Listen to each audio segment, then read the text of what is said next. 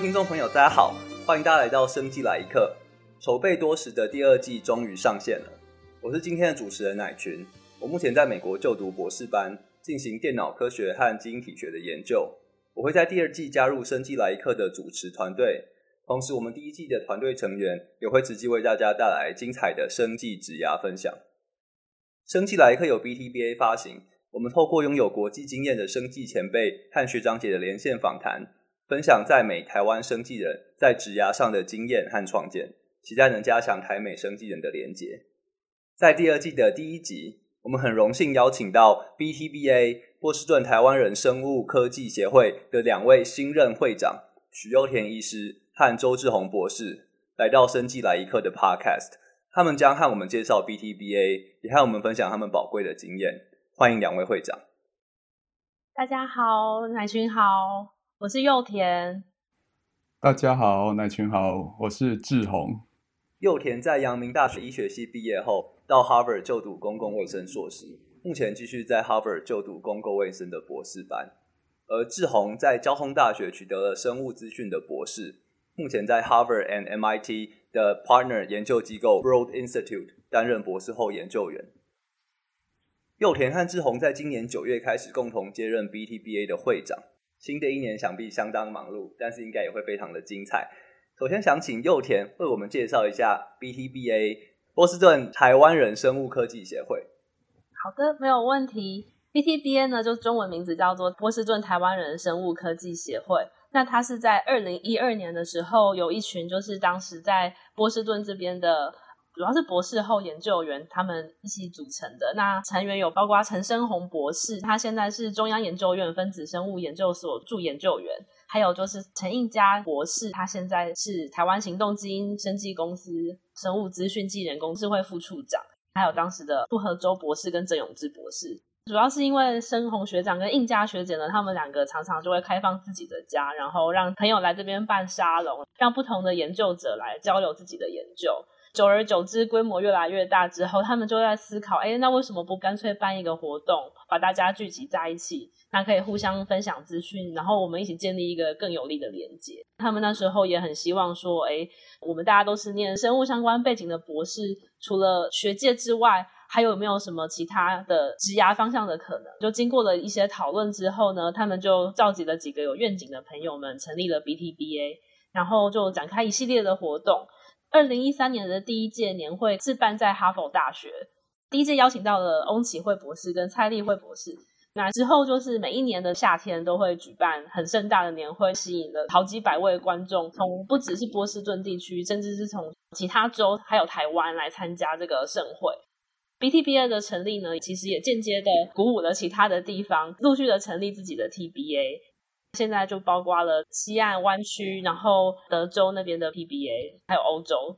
这大概是 BTBA 成立的一些背景。BTBA 的年会已经算是在美台湾人生物科技的标杆会议。过去两年呢，就是二零二一跟二零二零年的年会，因为 COVID 的关系是改由线上进行。因为线上的关系，所以我们也有机会可以吸引到全世界的观众都可以参加这个盛会。那今年的年会呢，我们的 keynote speaker 是 Heron Wu，他是 AstraZeneca 的 Senior VP，还有 Ginny Lee，那他是哈佛医学院在教 Genetics 的教授。这大概是 BTBA 成立的一个历史。其实 BTBA 也有在自己的活动的内容上面有随着时代的演进。那其实一开始主要的成员是做比较偏实验生物相关的背景。那近年来参与者的背景越来越多元之后，陆陆续续也都有一些不同主题的尝试，比如说像是创业啊。创投啊，像我们生计来一课的一些主题非常的多元，讲者可能也有做健康经济学，然后也有做生物资讯学，就这类的主题近年来也是越来越多。其实我去年也有参加 BTBA 的线上年会，其实真的非常的精彩。记得有非常多个不同面向的主题，然后都邀请到非常有丰富经验的讲者，和大家带来非常深入浅出而且很多元的讨论。想请问一下，BTBA 目前像是我们在举办活动，主要参加的成员是在 Boston 工作的台湾人吗？还是在 Boston 的学生为主？年会的话，通常会吸引到，就是实体的话，通常会两三百位观众从各地来参加。组成的话呢，学生、Post Star 跟业界大概是各占三分之一。因为过去两年疫情的关系变成线上之后，参加的人数就更多了。像我们今年的年会就吸引到了，应该是有四五百位以上的观众来参加。谢谢祐田带来的 BTBA 的介绍。那其实我想观众应该也很好奇，因为幼田的背景是阳明医学系的毕业，现在则是在 Harvard 就读工位的 PhD。我想大家好奇的是，诶，是怎么样的转折呢？就是一般大概在念完台湾的医生，如果毕业之后会往哪些方向发展？是什么样的原因让你走向工位研究的一条道路？其实有几个原因，像医学上面的训练的话，主要就是训练你能够观察，然后病人有一些身体上面的问题的时候来找你。也就是既有很多的训练，就反复的不停的看到各种不同的病人去累积经验。医生的工作其实是针对个人的，就是我们。把每一个病人都当作是一个个体来跟他进行互动，然后以及治疗。相较于医学，公卫的角度就是看整个群体，会关心说群体之间大家互动的关系会不会影响到健康，也会关心说这个群体它所在的整个环境、我们的医疗制度，然后我们整个社会的制度这些方面是不是也会影响到一个人的健康的状况，还有他所能够取得的资源这些的问题，还有就是。我们身为一个群体，有哪些政策是可以帮助人活得更加健康？这些都是公共卫生的视角。我自己是还蛮受到这个工位的视角带给我不同对于健康议题的思考的吸引，所以决定然后就是毕业之后来念工位，这是部分的原因啦。然后还有一个部分的原因是我大学的时候有加入一个阳明一位教授的研究助理，那时候。我所负责研究的方向其实也比较特别一点，他是在帮早期受到职业伤害的一群女性的员工，他们争取法律上面的权益，其中会运用到相当多流行病学的知识，就是会对于当时的文献做很多非常非常 critical 的研究，然后也会去看就是当时的研究有哪些限制。那也因为有这个研究的经历，所以也让我对于流行病学这个知识更有兴趣。大部分的医学系的毕业生走临床。在可能不同层级的医院当医生，然后去看病人。那可能他们有些人，尤其是在教学医院的主治医师，他们可能也会身兼研究的工作。有非常少数的医生，他们可能完全都不走临床，那可能在业界药厂这些。所以那时候也会有点好奇，说那是不是出来看看外面更多不同的选择，看看更广大的世界？因为幼田应该是先申请了工位的硕士，然后最后因缘际会走上博士班这一条路。这个是怎么样的一个转折呢？对，其实我当时原本的申请到哈佛的公卫学院的硕士，那我的 program 是一年半，所以我那时候的打算是说，就是那一年半的学程，然后可能再加上半年到一年在这边做一些研究的训练之后，我就要回台湾把我的住院医师训练完。只是说呢，就是来这边之后认识了很多人，就是包括我现在的指导教授，我就跟他做了一些研究，然后就非常的深受启发，就发现自己其实是很喜欢做研究的这个过程，然后还有思考一些不同研究的主题，然后跟不同的研究者对话去做这些学习，这是我自己还蛮喜欢的一件事情。就大家常常都会说做研究还是有一些学术的象牙塔，可是我觉得有时候做研究也是让我们可以发现很多这个世界上很真实的问题。而且特别是工位又是一个相当应用的一个学科，所以我觉得就是工位的研究问题还是蛮能够有这个机会可以在日后能够被应用，所以这也是让我自己非常有兴趣，然后我想要多学习，成为一个有能力可以独立做研究的人。我想工位应该是在 COVID 期间非常被世界上重视的感觉，就是我们看到很多从一开始的研发的问题到最后。一些资源分配的问题，像是台湾的疫苗问题，或者一些相对于医疗资源比较缺乏的国家，就是会有医疗资源和更严重的疫苗分配的问题。那其实公卫都占非常非常大的角色，而且也可以看得出来，公卫可能在平常比较不被大家了解，但是在需要的时候，真的是会影响千万人、上亿人的生活和他们的健康。嗯，对，没错，就是要 echo 南群说的部分，就是工位其实是。一个平常做的很好，大家可能也会就习惯了，可能 take it for granted。但是如果有一些外部性的压力事件，比如像是天灾或者像是这种大型的传染病的时候，这个就是考验一个国家的系统，或者一个地方的系统，或者一个地方的资源分配好不好的时候。我相信在 COVID 之后，大家也发现，像台湾会非常需要像幼田这样子的公共卫生的人才，就是为台湾提供更全面的一些健康的保护。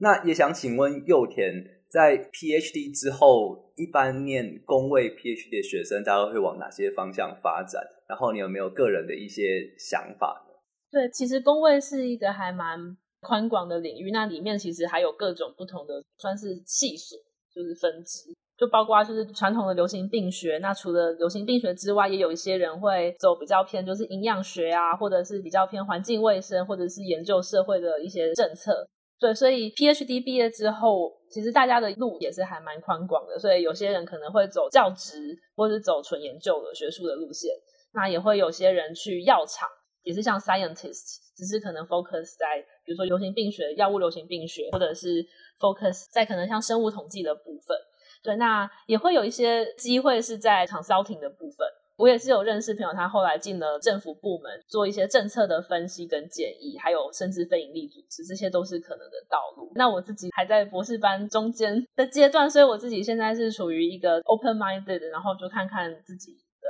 所学是适合哪一个部分。其实还是路还蛮宽广的。我也是正在念博士班的途中，就是真的会有非常多职涯上的想法，而且对未来又有点不确定。那其实像是 BTBA 里面就有非常多在生技领域呃耕耘相当久的学长姐，其实对我们来说也是非常非常好的资源，就是有前人的经验，你可以知道说，哎，这条路往下走大概会变成什么样子，它有什么样的可能性。那其实对自己在做职涯的决定的时候，我认为也是非常非常的有帮助。对，我觉得有的时候职涯是自己真的是要多看看，就是多看别人的路，因为有时候真的会有一些机会是自己从来不知道的。谢谢幼田为我们带来在医学和工位这个路上转折的经验，非常非常的有趣，而且工位的领域是大家很想要深入了解的一个题目。接下来我们想要和志宏聊聊，因为志宏当初其实就是台湾交通大学的。生物资讯系统生物学的 PhD，在台湾念完 PhD 之后，志宏到了 Boston 的 Broad Institute 当博士后研究员。所以，其实从台湾念博士到美国博士后，其实是一个蛮大的转折，跑了很远，而且语言跟受到的训练可能都不一样。那我们也想和志宏聊聊这个从台湾到美国的这样子的心路历程。好的，大家好，我是志宏。我在二零一六年交通大学毕业后，就留在原本黄宪达老师的 lab 担任博士后研究员，继续延伸之前博士期间的研究。那二零一八年呢，协助交大生科申请的教育部的高教深耕计划，就负责台湾肝癌基因体 （multiomics） 多体学方面的研究。当计划顺利通过后，成为助理研究员。但是同时呢，因为本身就有想出国的念头。在写计划的期间，我也有申请了美国相关的博士后。美国博士后的 offer letter 跟助理研究员的聘书几乎就是同时拿到。因为我是在台湾念完博士，所以到美国是有一些文书工作及签证申请的一个 gap，大概至少两个月左右。这个计划主持人吴延华前校长同意说：“哎，我可以先在交大担任三个月的助理研究员，来协助启动这个计划，然后并完成好交接之后，也很鼓励我，就是前往美国做研究。所以，其实我也蛮感谢，就台湾一路的栽培，然后这样子让我可以完成台湾相关的一些研究计划后，来到美国的 Broad Institute 这边担任博士后研究。”其实，Broad Institute 在生物资讯领域是非常非常顶尖的机构，基本上应该就是我们 Top One 的机构。我们有非常非常多的研究软体，然后 Dataset 等等，都来自于 Broad Institute。呃，我个人是对 Broad Institute 一直都非常的好奇。那可不可以请志宏为我们介绍一下，就是到底什么是 Broad Institute？好的，Broad Institute 这个研究机构。其实，在西元两千年以前，跟 MIT 相关的合作研究是在 Human Genome Project 的部分。那大家可能知道，说 Human Genome Project 可能在西元两千年到两千零四年之间之后，就开始兴起 Genome 研究。就大概那时候呢，在 Broad Institute 跟 MIT 在这一块就是做了很大的研究的协助还有合作。所以 Broad Institute 早期就在做基因定序这一块。另外，Broad Institute 跟 Harvard 合作部分就在 chemical genetics，在做一些 small molecular screening 的 project。大家现在就听到这边就知道说，哎，有两个计划，一个是 human genome project，另外一个是 chemical genetics。那这两个有什么共同点？都是在做 high throughput，要那种快筛，或是要有那种大量同时进行的这种感觉。后来呢，因为大家知道说，在学校里面这种机构呢，不会受学校的一些政策所管理，所以说那时候可能在二零零二年、二零零三年的时候，哈佛跟 MIT 的一群教授就想说，哎，那我们来弄一个机构，就是可以比较快速的把一些 platform 平台呢，就可以快速的上线，不太会受到一些学校的一些法规的管理。Broad Institute 就这样子在二零零四年正式的创立，那也同时跟哈佛跟 MIT 还有哈佛的一些教学医院都有持续的一些研究。这样子，在 COVID 期间呢，Broad Institute 最有名的可能就是它有一个自动化与高通量的 RT-PCR 检测系统。大家知道说，COVID 是在二零二零年三月疫情爆发。Broad Institute 那时候大概一开始只能每天做一百个检体，然后到三月底一个月时间提升到千个检体，接下来六个月持续的优化它整个检测系统，就是从自动开屏到自动加入一些 buffer 到自动送到 RTPR 的 machine 里面，到现在一天就是可以做十万个检体。对，像是志宏讲到 COVID testing，这真的是让大家非常的有感触。不管当初是在美国，都是有检测量能的一些限制，所以很多例子当时是验不出来的。那台湾在去年有一波爆发的时候，其实也很常讨论到检测量能的部分。那其实 road density 如果可以在这个生物技术上可以让它变得非常有效率，而且让它高通量的去处理这样子的检测的话，真的对 COVID 相关的 screening 非常非常的有帮助。志宏是不是能和我们聊一下，就是从台湾博士，然后找到美国博士后这段的心路历程？在这边，我想要分享，如果你是在台湾念博士的话，你可能有哪一些资源，然后可以做哪一些事情，让你的视野再变宽广一点。因为我觉得在台湾，好像除了在台湾大学或是中研院，就是在台北以外的学生，可能比较少的一些留学的资讯，或者是一些可能让你可以出国的资讯。在台湾呢，就可能就是参加一些活动，像我是参加了台湾的 Investigator 这个社团。那这个社团它其实就是非常的 diversity，那有非常多台湾不同的医学生，还有生物科技的学生，各个学校都有。这一个社团也非常多学生念完大学硕士或是博士期间有出国有交换机会，所以慢慢的有知道说美国跟欧洲有哪一些好的研究机构。同时有人跟我聊到说，哎。原来我是在做 NGS Genomics 相关的研究，那他们就跟我说，哦，有 Broad Institute 这个机构，他们就做了蛮多这种 Genomics 的研究，所以那时候我就诶开始去看一下。那一段期间其实也看到蛮多相关的 Bioinformatics 的一些 tool 或是那个研究都是从 Broad Institute 这边出来，就是可能比较了解。在台湾找美国博士后，那其实在管道的话有分两个部分，第一个部分就是。自己上网海投，就是你可能对哪一个研究有兴趣，就是你可能看过这一个老师他的很多研究相关的 paper，那你可能可以直接寄信去问都没关系。另外一个方面，可能 Facebook 的社团相关领域的专业社团，他可能会分享一些资讯。像两三个月之前，我在台湾最大的 Bioinformatics 的脸书社团分享，目前我们实验室正在招的博士后。所以说有两大的管道，第一个就是自己去找。那个相关有兴趣的老板，第二个就可能关注一些比较专业的社团，那里面可能会有一些内推或是资讯先披露的一个机会，那就可以这两个方向去寻找，看有没有前往美国或是欧洲这样国外博士后的经验。志宏，听你之前说，你现在在 Broad 的实验室非常非常的大，是一个非常非常难以想象的巨型的实验室。那志宏可以跟我们分享一下，在这种非常非常大人数很多的实验室的话，有什么生存的技巧，或是你应该要怎么样才可以做得比较好吗？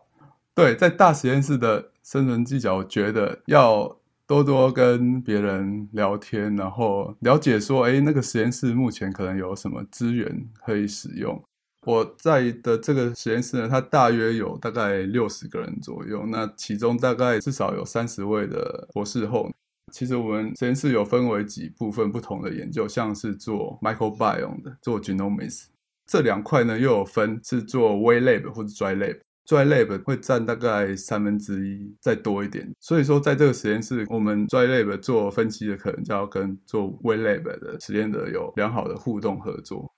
Dry Lab 另外一方面，我们有机会自己拿到 project，可能就是要 Omis data 的一些分析的机会。因为老板是他是 MGH 的医生，那他另外有很多跟其他医院的合作，像是耶鲁的医学院之类的。所以说，我们可以跟一些主管，他们有一些请求帮忙的时候，如果不是很困难的事情，我觉得就可以尽量去协助。当之后如果有一些比较好的研究方向或机会的时候，可能也可以比较有机会打听得到。所以我觉得就在大实验室跟大家就尽量和平的相处。那如果不是太困难的可以做的，不会太花时间的，我觉得都可以去互相帮忙。对，我觉得其实像在博士班或者在博士后的期间，其实大的实验室和小的实验室的体验其实是差非常多的。就是小的实验室可能就会容易和教授有比较亲密的关系，工作上的亲密的关系。但是其实就相对来说资源的话，大实验室可能就会有非常非常。丰富的资源，但是要怎么在这么多人里面争取到这个资源，其实真的非常不容易。就像志宏说的，要自己很积极，然后要当一个很适合合作的人，那可能人家会愿意就是多给你机会，那你也有更好的发展的可能。那志宏其实刚刚有提到 wet lab 和 dry lab 的部分，我想可能不是每个观众都非常了解这样子的词汇。那是不是可以请志宏为我们介绍一下，就是所谓什么是 wet lab，什么是 dry lab，然后陪他们介绍一下生物资讯这个大领域大概是在做什么？Wet lab 简单讲就是湿的实验，就是要动手做实验，拿排片，然后可能要花很多时间养老鼠，或是养细胞，或是做一些分子生物学的实验。通常这一些要花非常多时间下去投入的这种实验，我们就会叫做 Wet lab。另外一方面，Dry lab 字面上的含义就是干的实验。干的实验通常什么？就是我们拿起我们电脑就可以完成的事情，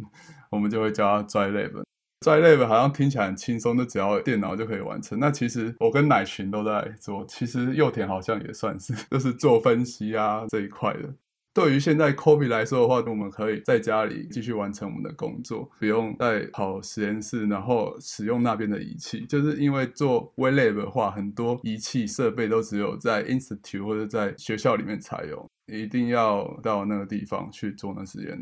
Dry lab 的话，我们就可以利用电脑连上 server，连上一些计算的资源系统，那就可以做我们的计算分析，完成我们的实验，还有分析的结果。那其实，因为我当初大学的时候我是工程背景，我整个大学没有修过任何一门生物的课，所以我后来在硕士班的时候接触到说有一个领域叫做生物资讯，其实对我来说是非常难以想象的一个全新的领域。因为我一直觉得，哎，生物的人就是在养老鼠啊，来做一些食物动物的实验，它居然和资讯会有结合，是怎么样的原因会让大家开始重视这个生物和资讯的结合？关于生物资讯，其实整个最广的领域就是从做演算法的资讯背景的人，到你可能分析资料，你使用比较多软体去问生物的问题的这一块，然后到你可能是去利用一些线上的软体，像是一些网站资料库，你可能很会使用网站资料库做比较多实验的这一块。所以粗分的话，可以有这三个不同的面向，就是从。做非常纯的演算法计算，开发资料库系统或是工具，到使用这些工具在解决生物上面的问题，到你可能只是使用一些线上的软体，这不同的一个面向。我跟乃群就做的比较 不一样，像乃群，你就可以介绍一下你做的部分，就这三个面向里是哪一个？像我其实就做的非常接近演算法这一边，因为我的题目主要是在处理基因体学，尤其是主要是 DNA 的定序的部分。其实像人的 DNA 非常的长，人的整个完整的基因体大概是有三十亿个碱基对，就是你可以把它想成三十亿个字，所以是一个非常非常大的一个的一个集合。但是呢，我们在做 DNA 定序的时候，我们拿到的一段 DNA 大概是一百到两百个字，一百到两百个碱基对。所以说，第一个需要问的问题就是，哎，这个随机的一两百个这个短短的 DNA 定序的序列，它是在人类基因体的哪个部分？因为你要先知道说我们这些 DNA 是在哪个部分，我们才可以做一些随后的统计。不然的话，其实就像是一个打碎的拼图。那拼图是打碎的，其实你你是没有办法知道它里面的资讯。就是像我的研究，主要就是在设计一些计算的演算法来处理怎么样有效率而且很精准的把这个打碎的 DNA 把它贴到原本的大的基因体上面的位置上。谢谢乃群的介绍。其实乃群他现在所在的实验室是在一个对我来说非常重要的一个 tool 的实验室。他的老板是做 bow tie 这个 tool，这个 show read alignment 的 tool。那这个 tool 其实在我刚开始在念博士班的时候，我们实验室开始做一些 NGS 的 data，就是短序列的这些 data。那时候大家对短序列的一些 alignment 还不是很熟，我就做了一个 microRNA 的 data，我就拿 BLAST 那个 tool。那时候我记得我。大概分了好多的 data，然后丢到 server 里面，然后跑了好几个礼拜跑不出来，然后开始上网搜寻，然后最后哎看到波泰这个 tool，然后一跑半天不到，可能两三个小时就解决了这样，所以我非常感谢这个 bow tie 这个 tool，也开启我之后在做生物资讯后来的一些那个资料分析的处理。真的很高兴可以参加，就是成为这种。很重要的生物问题的一部分，其实对我来说就是做生物资讯，这个就是一个很有成就感的事情。那我想志宏也提到，其实我觉得从博士班到博士后，这是一个很长的路程哦。志宏一直在做这个生物资讯的研究，那是什么样的原因让你一直留在这个领域，一直往下深耕呢？好的，那在台湾做的部分呢，会比较像是在我刚刚说的有三个部分嘛。第一个演算法开发，第二个就是。使用这一些工具去解决重要问题。第三个是使用线上工具。那我在台湾做的部分比较介于一跟二的中间，就是我有做一些生物资讯的一些重要资料库跟工具，还有使用这一些软体呢去分析一些重要的资料，找出一些重要的问题。其实我觉得在第二个这个部分，我在台湾其实没有做的很多，主要都是跟其他老板合作为主，所以可能可以看的东西比较少。我来美国之后，就是有蛮多机会接触到比较大型的资料，可以独立做完这些第二部分的资料。像我现在做的部分，有一个是在做流感疫苗的 genomic 的研究，就包含说，哎，从整体的 data set 的大小就可以看到说，其实我们可以完整的研究一个 longitudinal 的 data。还有不同的年轻人跟老人之间，这个流感疫苗打下去之后，对这些人有什么反应？这些基因的变化是怎么样？还有他们的代谢体的变化。去整合这一些资料呢，做一些 system biology multiomics 的研究呢，把这整个过程描绘出来。其实我觉得在台湾我是比较少有这个机会接触到这种大型的 clinical multiomics 的 data。我到美国之后就做比较多这种 multiomics integration data 的合作，我觉得还蛮不错。就是以前做比较多 database tool。这一些可能是间接的去帮助 science 或 develop 这个 tool。我觉得现在我做的比较是可以，哎，我自己手上有实际的 clinical 的这些 data，我可以应用我的 knowledge，还有用我的 data analysis 的一些技巧呢，去真实的把问题解释出来。那我觉得这是我还蛮喜欢的。所以听起来你是从一个比较辅助型的角色走到现在，其实是用你的对生物和公共卫生的知识，再加上你的资讯的技能，去更全面的回答这些你想问的问题。对，就是我觉得以前是只能做一些辅助性的分析工具，然后到现在可以比较多临床的资料可以自己去分析，自己去找答案，这个我觉得还蛮不错的。真的，这样真的很精彩。其实这是一个很跨领域的一个研究。那我们也很高兴听到你在跟我们分享这样子，既有生物知识，然后又有计算技能的一个结合。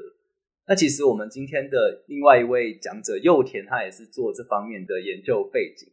工位也是处理了非常大量数据的资料，然后你也需要用你公共卫生、医学相关的知识，加上一些统计分析，来得到很好的推论。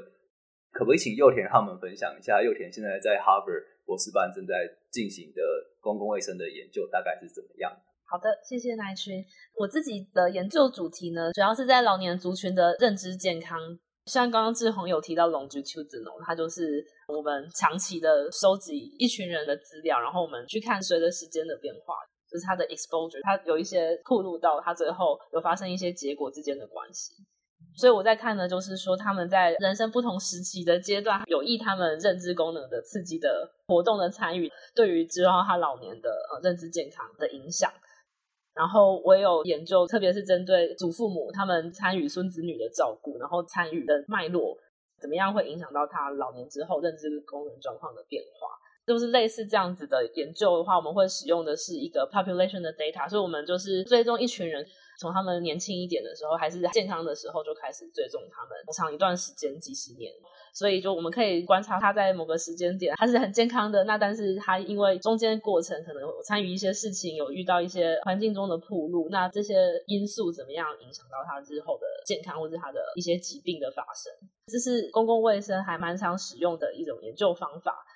因为我们研究的都是真实世界的人，我们没有办法像在实验室里面那样，我们可以非常的精准的控制我们所有的变因。所以就变成是说，在这样有很多外在的干扰下面的资料库，我们要怎样做可以真的确定说我们所看到的暴露跟结果的关联性，它是真的有 causal，就是它是有因果关系的，还是是一个因为还有其他因素干扰而只是看到因果的关系不成立的一个关系？所以都会需要一些量性方法上面，就是 model 啊、modeling 这些方法，当然还有研究设计，就是怎么样用这些方法去清除掉干扰变异的影响，然后真的去看到里面的因果。因果关系真的是非常非常难的一个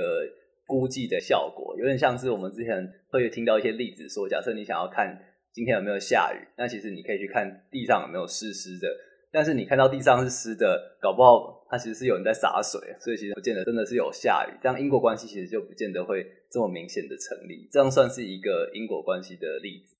嗯，是的，没有错。那就拿认知功能这件事情来讲好了。比如像我研究的是他参与这种就是可以刺激认知功能的。活动或是生命中有这些资源，但是很多时候有可能另外一个解释是说，那他可能本来认知的能力就发展的比较没那么好，那他这个也会减缓他去参与这些认知功能的参与的程度，所以就是要在研究里面去考虑到这些不同可能的解释的方式，把这些东西都剔除掉之后，去看到里面真正的关联性，这个是这些研究上面会很重视的一些问题。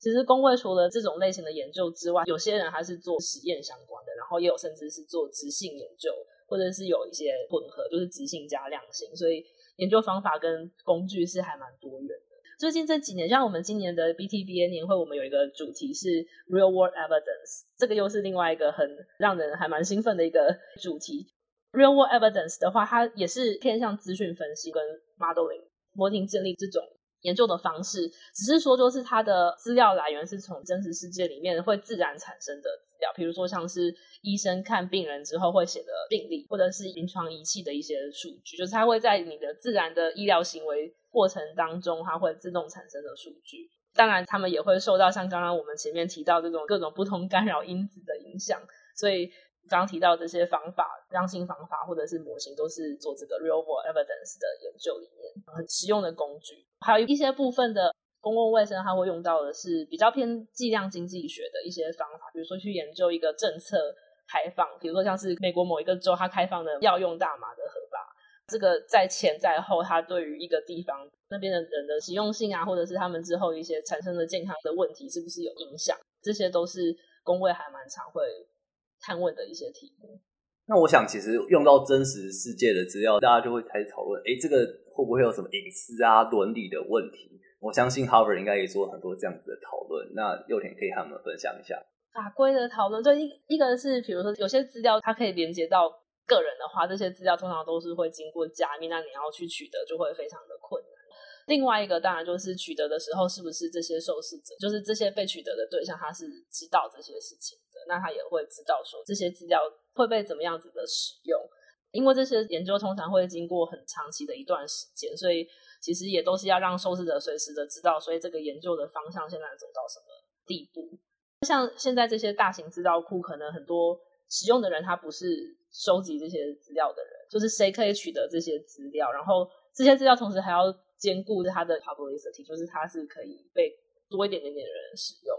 所以这些问题都是。我觉得是要在规划一个这种资料库的时候，必须要考虑的事情。那会不会有一些情况，是我们可能做一些长期的对某一群人做一些分析，然后我们得到一些小结论，说某一个刺激环境上的刺激可能会对他们的健康造成影响。这种时候可能就会有一些想法说，哎，我们要继续做，我们才可以验证说这样的刺激是不是真的会健康造成危害呢？那另外一个想法可能是，哦，他们真的有危害，就算说我们现在看到一点点效果，但是我们不能继续让他们下去受到这个刺激，所以我们想要做一些实际上的行动去改变这个族群的人的一些受到的环境的影响。这方面应该是有一些不同的选择的路线可以走。那请问一般来说怎么处理这样子的问题？对，通常比如说我们从这些资料里面去得知某些东西可能对人有益或有害的时候。下一步就要问说，那怎样可以把我们所知道这些结论，是不是在科学上面是站得住脚的？在其他的不同的族群，是不是也是一样的结论？那如果这些证据可能经由不同的资料库，然后我们大家都得到类似的结论的话，那就是会比较有信心，所以这是一个很确定的影响。下一步可能就会去思考说，那我要从哪些面向去做这些改变？有一些例子，比如说，你可以从一些临床上面的指引下去做更改，去更改说，就是哎，可能本来用这个药是好的，但后来发现它可能不是那么的好的时候，可能必要更好，就是要去做这些指引的更改。那可能在政策上面也会去想说，哎，我们都知道，可能早期的教育非常重要，那是不是有这些 evidence 之后，我就可以去争取更多的资源，投入在早期一点的教育？我们知道说，这个早期的投资其实是对于往后很多的健康都是有很好的。影响，我觉得是在各个不同的层级上面都可以有可以行动的地方。对，我觉得哇，处理真实世界的工位问题，想必非常非常的复杂，就是有本身的医学问题，然后有你统计方法的问题，你有可能会遇到一些。法规的限制、伦理的问题，或是一些政治上的问题，那其实是非常非常困难的一个学科，但是也的确会给普罗大众造成非常大的注意。很谢谢祐田和我们分享公共卫生 （population health） 的一些见解。在今天访问的最后，我们是不是可以再请志宏为我们介绍一下 BTBA 今年接下来的活动，还有一些我们线上收听 Podcast 的朋友要如何参加 BTBA 的活动？好的。今年 BTBA 的活动，我们有 monthly meeting，主要会有两部分。第一块是比较偏学术方面的，会请一些在学术发表上面不错的一些讲者，他可以来分享他最新的研究。那另外一块，我们会请在业界工作的朋友呢，他们介绍他们的职涯的发展。我们的活动呢，也会尽量提供线上的活动，那也请大家关注我们的粉丝页，还有一些网站的资讯。那我们也会把最新的活动的资讯公告在网站上面。另外一部分呢，我们在每年的夏天时候会举办年会，如果允许的状况，我们也会想办法举办 hybrid，让海外的朋友都可以来参加。如果在 local 的，就希望大家尽量来 networking。这是我们主要的活动的部分。接下来在十一月的活动，主要做 career development，有邀请到两位讲者。第一位是庄国宇，他目前是 associate scientific director at Moderna。那另外一位呢是王耀玉，他是 director of data science at S3 Biomedicine。这两位呢做的方面会比较偏 computational biology 的部分。第一位讲者是比较偏 structural biology，所以如果对结构生物学这一块有兴趣的，或者对 Moderna 这家公司有兴趣的，都可以来参加。第二位讲者呢，主要做比较多 sequence base 相关的 computational biology，所以大家对次世代定序、对这一些生物资讯有兴趣的话，也都可以来参加我们十一月的月会的活动。谢谢大家。今天非常感谢祐田和志宏带来精彩的分享。大家可以在 Apple Podcast、Google Podcast、Spotify、声浪，任何你可以听到 Podcast 的平台上找到《生技来一课》。欢迎大家收听、订阅、分享我们的节目给你身边所有的朋友。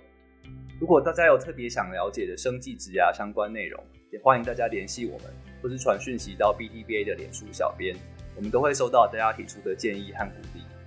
今天的节目就到此为止，谢谢大家的收听，我们下次见喽，拜拜。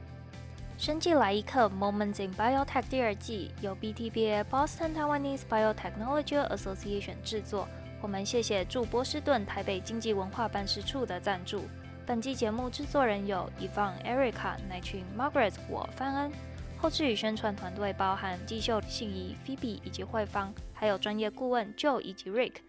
如果你喜欢我们的节目，欢迎到 BTBA 脸书专业私讯小编，或是寄信到 T M R Biotech 的 Moments at gmail.com 分享你的心得。谢谢你的收听，我们下集再见，拜拜。